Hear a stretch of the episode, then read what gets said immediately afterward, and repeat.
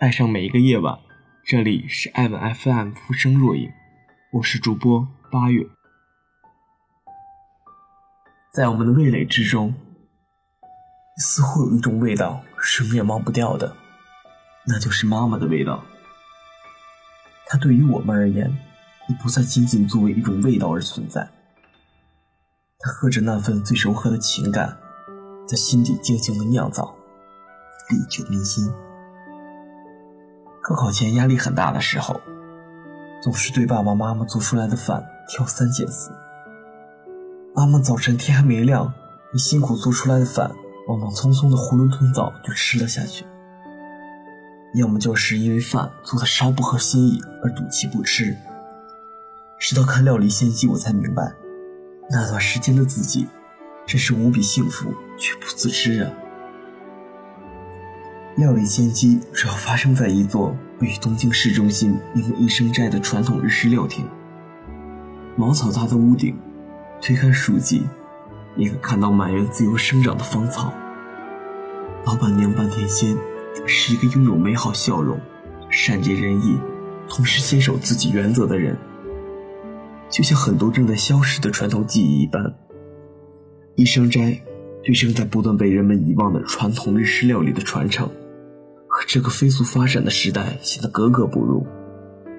在人们可以在便利店中买到各式各样速食食品的今天，有多少人能体会每一份食物背后制作者的用心呢？但半田仙用自己的行动向我们证明，每一份食物背后。都可以有一个很长很长的故事。每一份食物都会在某一个点触动到人们内心深处的叹息。每一种食物都有自己的语言。一个好的料理师，主要做的就是帮助食物将它想说的说出来。一份简简单单的味增汤，它会经历什么才会呈现在大家面前？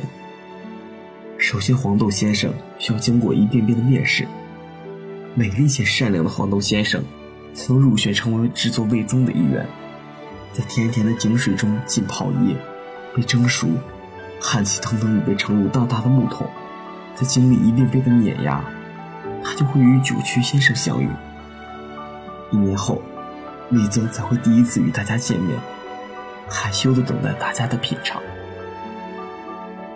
可是经历这么多的他们，却没有被我们温柔以待。即便是身为食物本身，也会很委屈吧。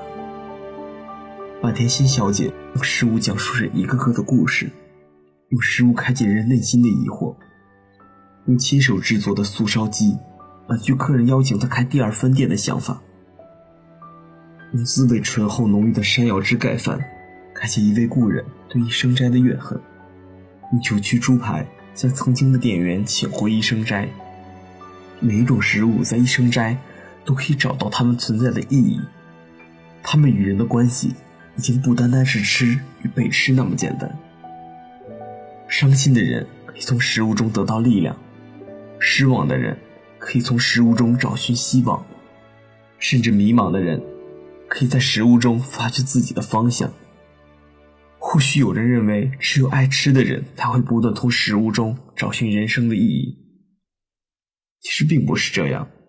有没有在人群熙熙攘攘、食物琳琅满目的小吃街，突然想到一种食物，是因为你曾经和一个人一起吃过？有没有在深夜时怀念一碗冒着热气、饭底藏着一枚鸡蛋的泡面？是因为你在落魄时曾有人端了一碗面给你？有没有远在异国异乡看到贴有熟悉标签的食物时鼻头一酸？有没有在路过某个街边的小店？从里面冲出一股呛人油烟味时，想起家里的厨房。尽管我们不说，那些食物和食物背后的故事，早已住进了我们心里，总是在不经意间跳出来，或使我们微笑，或让我们感到刺痛。